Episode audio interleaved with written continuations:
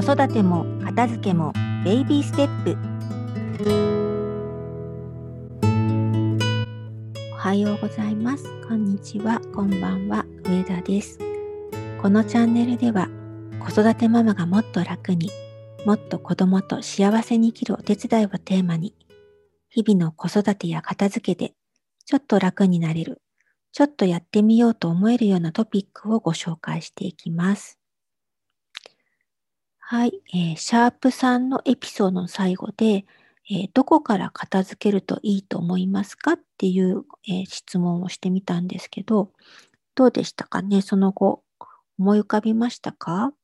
えっ、ー、と、片付け、最初に片付けると効果を感じやすい場所はどこですかっていう質問をしたんですけれども、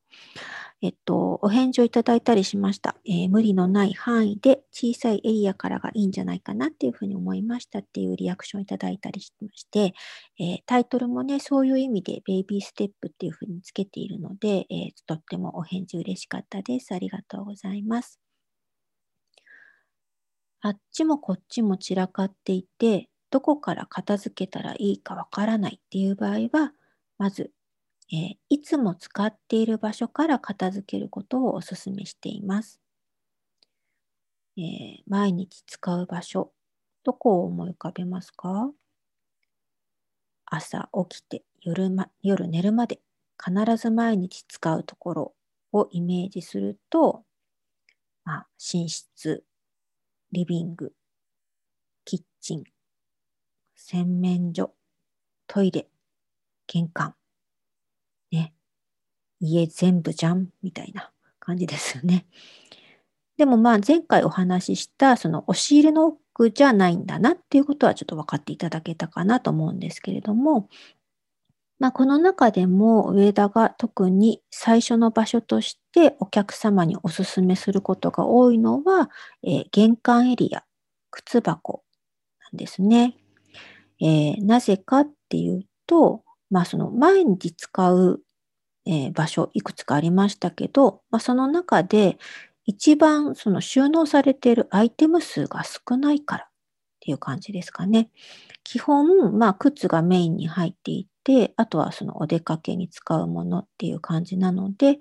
アイテム数が少ないと、まあ、判断基準をね、たくさん持ってなくても選び取りやすいので、いつも玄関や靴箱をお勧めすることが多いです。ちょっとね、ご自身の玄関を想像してみてください。もしご自宅にいらっしゃるんだったらね、今玄関に立ってみてもいいかもしれませんよね。えー、玄関がどうなっていたらいいですか？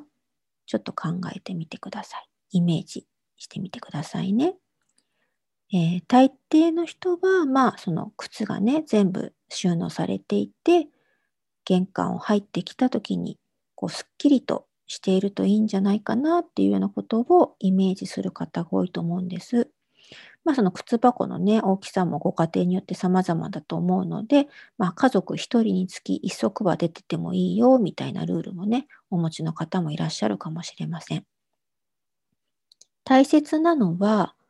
こんな風になってたらいいなと思える状態に簡単にリセットできるような仕組みができていること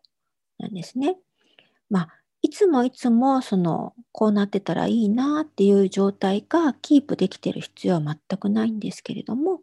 まあ、人がね暮らしてるっていうのは、まあ、そのキープができない要はその物が出たり入ったりするっていうのが人が暮らしてるっていうことなのでずっとその状態じゃなくていいんですけど自分が、えっと、リセットをしようって思った時にささっとリセットできてあこんな風になってたらいいなと思える状態にすぐ戻せるっていうのがすごく大事なんですよね。でうちは4人家族なんですけれどもまあ別にねそんなにあのお片付け大得意っていう人は誰もいませんので夜玄関をパッと見るとですねあれうち4人家族のはずなんだけどっていうぐらいの靴が出てたりするわけですよ。ね、ああ、みたいな。今日、今日も皆さんお片付けになっておりませんねっていうような状態なんですけど、まあでもその、えっ、と、次の日の朝ですね、みんな学校とか会社に行きますよね。で、行ってらっしゃいって見送って、あ、まだちょっと残ってる靴あるなと思った靴を元に戻せば、こう自分がこうなったらいいなと思える状態になるわけですよね。それはどうしてかっていうと、まあ、その出っ放しの靴をしまう場所がもう決まっているっていうことと、あとはそのしまえるスペースがしっかりと確保されているから。なので、えー、毎日使う靴の場所を、えっと、収納させ、収納するためには、やっぱりその靴箱の中身を見直すことが大切で、それをすることで、こう自分がこうなったらいいなって思う玄関、こうなったらいいなって思う空間を作ることに近づいていくんですよね。で、その靴箱がなぜその最初に片付けるといいかなって思ってるかっていうと、やっぱりこう誰のものかっていうのが明確なもの、靴はもうね、あの、2人で共有することってほとんどないので、えっと、例えばお子さん2人とご主人で奥様でお住まいの場合は、まあ、そのね、相方の人には、の靴には手を出さないとしても、まあ、お子様のがね、小さい時、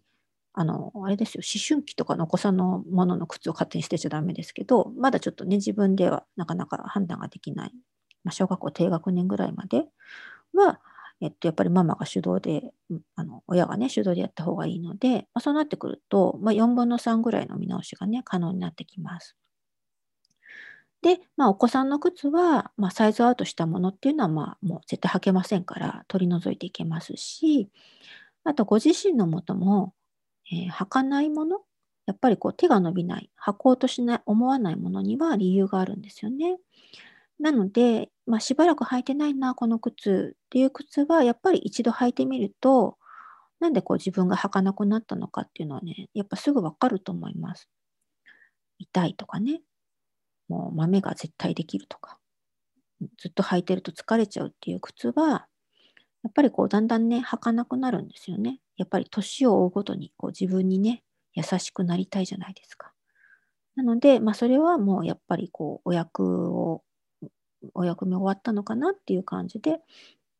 あの手放す方に入れてもいいのかなって思います。あと、こう、玄関とか靴箱で多いのが、あの、靴の箱を収納されてる、玄関にね、収納されてるってお客様も多かったりするんですけど、まあ、大切にね、履きたいっていう思いから、あの、靴の箱に入れてしまわれてる方もいらっしゃると思うんですけど、あの、やっぱり箱に入れるとアクション数が劇的に増えるので、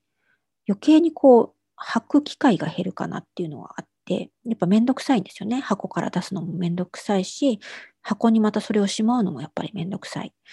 ので、やっぱりこう、その靴を履きたくて持ってるんだったら、もう箱から出した状態で靴箱に並べていてもいいのかなというふうに思ったりします。まあそんな感じで、まあ、今の自分が履きたいと思った靴だけ並べた靴箱っていうのは、前よりもそのコーディネートしやすい、選びやすいし、その履いた靴を元に戻すっていう行動もすごくしやすくなる。なので、毎日靴を選ぶのがすごく、ちょっと、うん、嬉しくなってくると思うんですよね。なので、まずは、あの、靴箱のをやってみて、今自分が履きたいっていう靴だけ並べてみるっていうところから始めてみるといいのかなっていうふうに思います。で、こう、やっぱりこう、痛い靴だけど名残惜しい靴っていうのありますよね。もう履けない履くにはちょっと辛いけど、でもなんかこういろいろ思い出あるみたいなのは、まあすぐにはね、無理に手放さなくていいと思うんです。やっぱりこう自分から急にね、あの、離れていくっていうのはやっぱり寂しいことかもしれないので、ただ、玄関っていうスペースからは、えっ、と、ちょっと遠ざけて、例えばその思い出ボックスに入れてみるとか、ちょっとね、保留ボックスに入れるっていう感じで、えー、靴箱からはその出していくっていうことをすると毎日の生活っていうのはぐっと良くなると思います。なので、えー、ご自身の靴と向き合う作業まずはやってみてくださいね。本日もお聴きいただきありがとうございました。これからも更新していきたいと思っていますので、フォローしていただけると嬉しいです。えー、グッドボタンを押していただけるととても喜びます。ではまた次のエピソード配信まで良い時間をお過ごしください。上田でした。